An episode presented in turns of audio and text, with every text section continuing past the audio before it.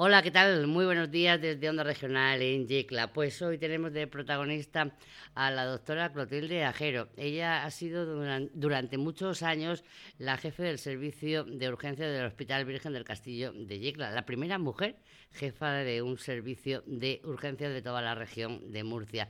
Muchos años en Yecla y también, además, es presidenta de AMAS, de la Asociación para la Mejora de la Asistencia Sanitaria en el Altiplano. Actualmente está jubilada desde hace dos años. Doctora Jero, buenos días. Buenos días. Bueno, ¿cómo se ve esta situación de la pandemia del coronavirus desde las trincheras?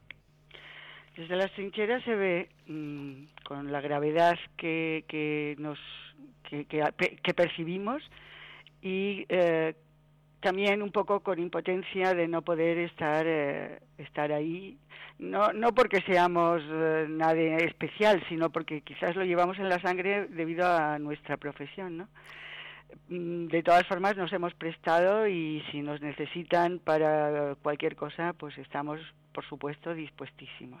Decía desde las trincheras porque siguen ahí, siguen apoyando a sus compañeros, siguen informándose, siguen, eh, pues si le pueden quitar algún trabajillo que otro con enfermedades muy leves, también están pues evitando que vaya la gente al hospital para no colapsar en las instalaciones. Hombre, estamos evitando y además estamos intentando tranquilizar, ayudar y, sí que mm, las dudas las podemos mm, solventar, incluso podemos tratar de una manera lógica de ayudar a nuestros amigos y conocidos y vamos, todo lo que esté en nuestras manos, y es que esto lo sabemos hacer y lo podemos hacer, por lo tanto lo hacemos, claro. Y eso evita pues que también vayan muchas personas, vayan a, con cuestiones leves a los centros de salud que también están movilizados y también son los que están cribando un poco la situación para que evitar que lleguen al centro, al Hospital Virgen del Castillo, ¿no? Hombre, los centros de salud están ahora mismo trabajando al 100%, porque además su labor es la, más importante, que es cribar y, y dirimir eh, los, los, casos eh, que realmente crean que son, bueno, que, que tienen ya estipulado que tienen que acudir o no y por lo tanto eso es un trabajo duro, pesado, pero muy muy importante.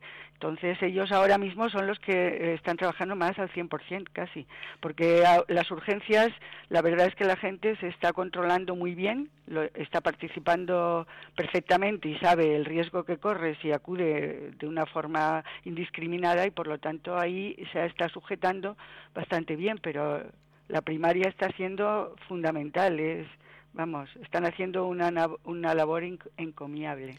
Aunque no es comparable, yo recuerdo hace unos años que usted estaba al frente del servicio de urgencias del hospital de hacer llamamientos, pero además llamamientos eh, a, la, ciudadanía por los medios de comunicación en aquellas gripes tan, mm. eh, tan fuertes que, se registraron, con tan número de casos de afectados, eh, porque había mucha gente que no se había vacunado y porque se desbordó la situación.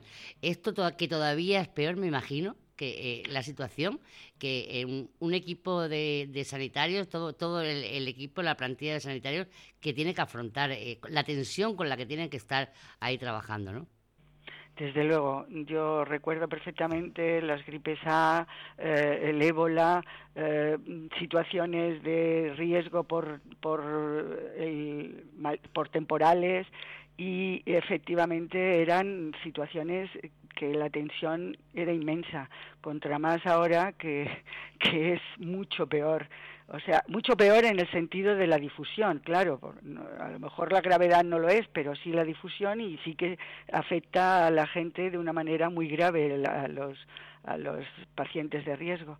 Por lo tanto, mis compañeros también están trabajando, vamos, de una manera eh, con un esfuerzo tremendo. Y, y, además además rezando para que no haya bajas que ya empieza a, haber gente que está ha estado en contacto pero no no en el hospital quizás mm, bueno, sé pues sí, pues sí, podemos decir que hay un caso porque se, ha hecho público, porque la propia persona lo ha hecho público en redes sociales, una técnico sanitaria que está afectada y que ha dado positivo en el coronavirus y que, bueno, que ha pedido, por favor, a la población yeclana que se quede recluida en su casa porque esto se transmite, el contacto es inmediato y, bueno, y, bueno, y la propagación eh, puede ser inmensa, ¿no?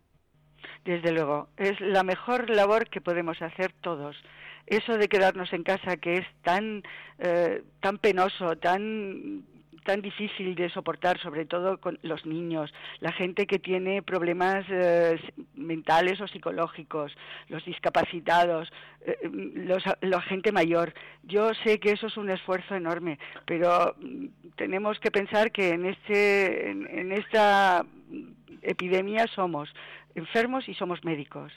Eh, somos médicos porque podemos eh, prevenir con nuestras actitudes eh, que la enfermedad progrese y somos enfermos porque tenemos el riesgo de correr, de coger esta enfermedad. Es como si tuviéramos una gangrena y nos tuviéramos que, amputar un brazo. Nos tenemos que amputar el brazo de la libertad para, para que esto no, no, no siga así. Y eso lo tenemos que tener clarísimo, que estamos haciendo una labor fantástica si lo hacemos bien, aunque nos cueste muchísimo. Yo realmente sé que habrá gente muy, muy eh, afectada de muchas maneras en casa, eh, confinada, pero no queda otro remedio, es que es así. Es que, y además, y todos con la esperanza de que si todos eh, somos solidarios, desde cualquier pequeño gesto a un gran gesto, como nuestras empresas, por ejemplo, que se han puesto a fabricar material de protección eh, sanitario, como esas miles y miles de mascarillas que están abasteciendo no solamente al Hospital de Yecla, sino a otros de la región de Murcia, también de Albacete, a, también a, residencias de ancianos y, bueno, a, un gran número de establecimientos y de personas que lo necesitan esa protección. Pero también, como decía en un principio de la entrevista, usted es eh, presidenta de la Asociación para la Mejora de la asistencia sanitaria en el altiplano, AMAS Altiplano, que fue esta asociación la que se puso en marcha desde un principio haciendo un llamamiento a mucha gente para esa colaboración, ¿no? Sí, por supuesto.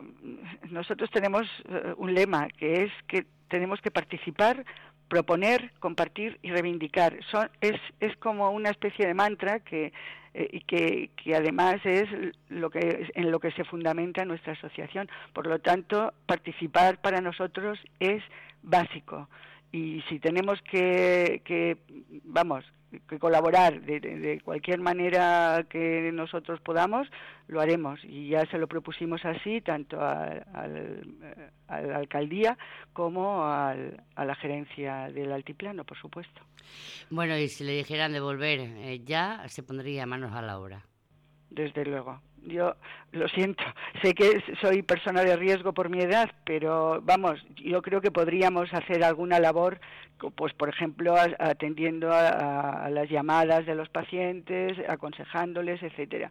De todas formas, eh, lo que hiciera falta con la protección de vida, yo creo que podemos trabajar perfectamente, aunque sea duro y, y tengamos que protegernos, porque en la urgencia una cosa básica es protegerse para poder ayudar a los demás.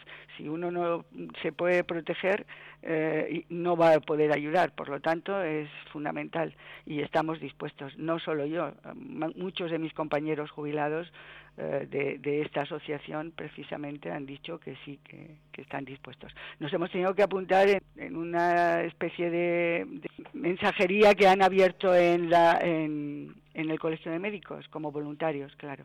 Ah, se, han, eh, se han inscrito allí como voluntarios por si en un momento determinado necesitasen de su aportación. Bueno, y aparte del ofrecimiento que hemos hecho local, por supuesto. Bueno, pues ya tendremos tiempo de hablar de la Asociación para la Mejora de la Asistencia Sanitaria en el Altiplano, AMAS Altiplano, que bueno que está integrado por profesionales sanitarios, tanto jubilados como en activo, y que quieren mejorar siempre la sanidad, que va en búsqueda, como decía usted, de mejorar la sanidad pública. Doctora Ajero, gracias por haber participado con nosotros aquí en Onda Regional y habernos pues eh, dado pues esas pautas y también ese ánimo y esos consejos para afrontar esta pandemia del coronavirus que entre todos, con la esperanza que entre todos la vamos a ganar esta batalla, la vamos a ganar y bueno, ya eh, seguiremos hablando de otras cuestiones. Muchas gracias a, vosotros por darnos un poquito de voz, sobre todo para agradecer a todo el mundo. Creo que la población yeclana, perdóname que te lo, que lo diga antes de finalizar, eh, está siendo muy solidaria en general muchísimo las empresas, los agricultores, bueno, la policía, todo el mundo. Y, desde luego yo desde nuestra asociación se lo queremos agradecer porque ellos son la pieza fundamental que nos va a ayudar a soportar esto y a, y a vencerlo, que lo vamos a vencer, por supuesto. Gracias, ¿eh? muchas gracias. Pues gracias, hasta la próxima. Adiós.